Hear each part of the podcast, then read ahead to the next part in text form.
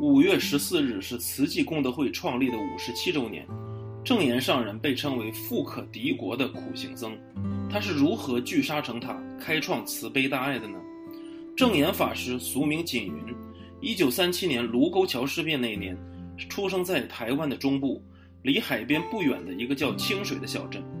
幼年过继给叔父，随养父移居台中丰原。自有记忆起，他就经常背着弟弟妹妹去防空洞躲避飞机轰炸。他时常奔走在伤亡的人群中，目睹了房屋的焚毁、世事的无常，顿悟了人间的苦难。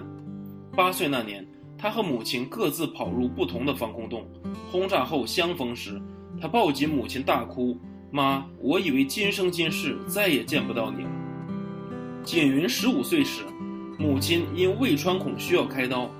在五十六十年代，开刀是很危险的，因此他向天祝祷并发愿，愿减少自己十二年的寿命如素，为母亲增寿祈福。也许是孝心感天，母亲的病奇迹似的不必开刀服药而痊愈了。景云的家旁边有一座寺庙，自幼时他就见到虔诚祈祷的盛大场面，印象深刻。十九岁时。他的父亲因脑中风去世，无常的人生让他更加一心向佛。悟道的景云决心出家，不久，他被佛学大师印顺长老收为弟子，法名正言。自此，他不但苦修读佛经，并在寺院中为信众讲经，招收徒弟。一九六六年，正言法师与弟子到某家医院，去看望一位。因患胃病而住院开刀的信徒，当法师从医院出来，看到地上有一滩血，但是没有看到病人。正言法师问：“地上怎么有那么多血呢？”有人告诉法师说：“这是一位原住民的子女女子难产，他们听说住院要开刀，要交八千元的保证金及医疗费，因为缴不起，所以又把那妇人抬了回去。”法师听了这句话，极为心疼。当时呢，也无从进一步了解情况，究竟那位妇人是生还是死？法师自尊，倘若能及时发现，也许呢有钱适时能够发挥救人的功能。于是，一个济世的团体的雏形——佛教克难慈济功德会，就在四位弟子和三十位信徒的愿心下组织起来了。最初的做法是由四名弟子和两位老人家。每人每天各加工一双四元的婴儿鞋，一天增加二十四元，一个月平均多七百二十元。而三十位信徒则是在不影响生活的情形下，每天节省五毛菜钱，以作为急难的救助金。最初，法师利用屋后的竹子锯了三十根存钱筒，发给信徒一人一根，且坚持要他们每天存进五毛钱。信徒觉得奇怪，为什么不干脆每个月缴十五元钱呢？法师说：“不奇怪，我要你们每天临出门前都有一颗救人的心，节省五毛钱，即是培养节俭的心与爱人救人的心，两个心存一桶，力量是很大的。”于是，这三十个人每天提起菜篮到菜市场，逢人便欢喜地宣扬：“我们每天要存五毛钱，我们有一个救济会。”我们要救人，五毛钱也可以救人。消息不胫而走，参与的人越来越多。就这样，在一个二十八岁无名僧尼的引导下，一群手挽着菜篮的小镇主妇，写下了当代最辉煌的佛教慈善事业的第一页。后来，正言法师发起了慈济功德会。他说：“慈就是给众生快乐，让社会祥和。”济就是弥补人间缺陷，使人在物质、精神上都能摆脱困窘，体会富足。他发扬了传统的苦修精神，倡导一日不做，一日不食。早年苦修时，他的身体呢就一直犯病，有时候犯心绞痛，痛得几乎要晕过去，但他总是奋不顾身的工作，每天只睡四五个小时。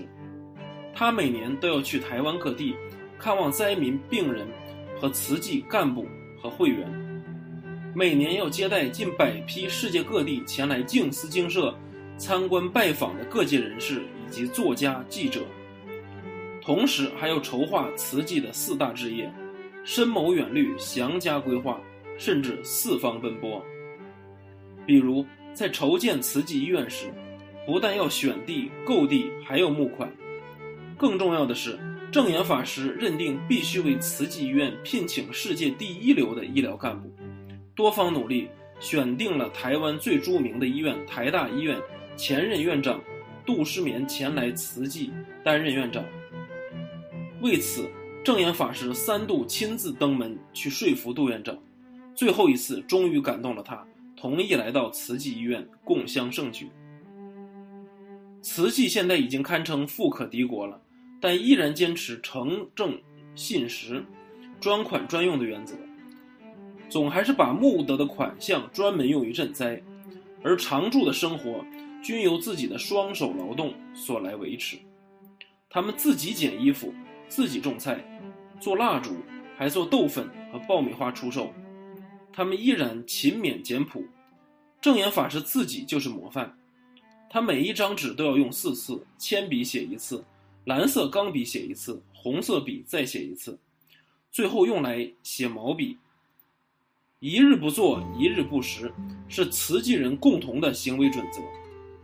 从创会之初的做婴儿鞋加工、打毛衣，到后来为慈济医院工地上平整土地，以及今天的义诊志工自费前往灾区发放救济物品。慈济人几十年坚持不懈，正言法师和慈济僧尼的行为也延续到了慈济的志工。当人们来到净思精舍参观时，会看到许多的职工，他们来自社会各阶层，有大富豪、政要、教授、医生，有白领也有平民，都热忱地从事劳作。有时他们会在法师的带领下为捐赠的物品分类打包，并在每一个包裹上贴上标签。有时他们会护理病人，有时他们自费前往世界各地的灾区发放物品。在筹建慈济医院时，预计需要建筑费用八亿新台币，但募款的数额历经三年只得到了三千万元。这时，有一位日本人提出愿意为慈济医院捐款两亿美元。这是一笔多大的数目啊！只要有其中的十分之一，便可以建成这座现代化的医院。其余的投入银行利息就足够每年的开支。但是正言法师并没有接受这笔捐赠，他不希望医院由外国团体掌握，他更希望台湾每个人都有机会为建设美好的人间出力，积土成佛庙，聚沙为佛塔。在他那消瘦的肩头上。有气魄不凡的入世担当和嶙峋的风骨。慈济开始在台北等地举办建院募款义卖会，全世界各地的慈济委员都在奔走出力，许多社会人士捐出物品，甚至传家宝及首饰。妇女们利用工作之余去做清洁工、洗碗工，把工资全部捐出。他们说，每挥动一次扫帚。就好像是为医院多出了一片瓦，每洗一个碗，就好像是为医院赚进了一块砖。愿有多大，力有多大。到这年年底，慈济功德会为建医院募得了善款七亿新台币。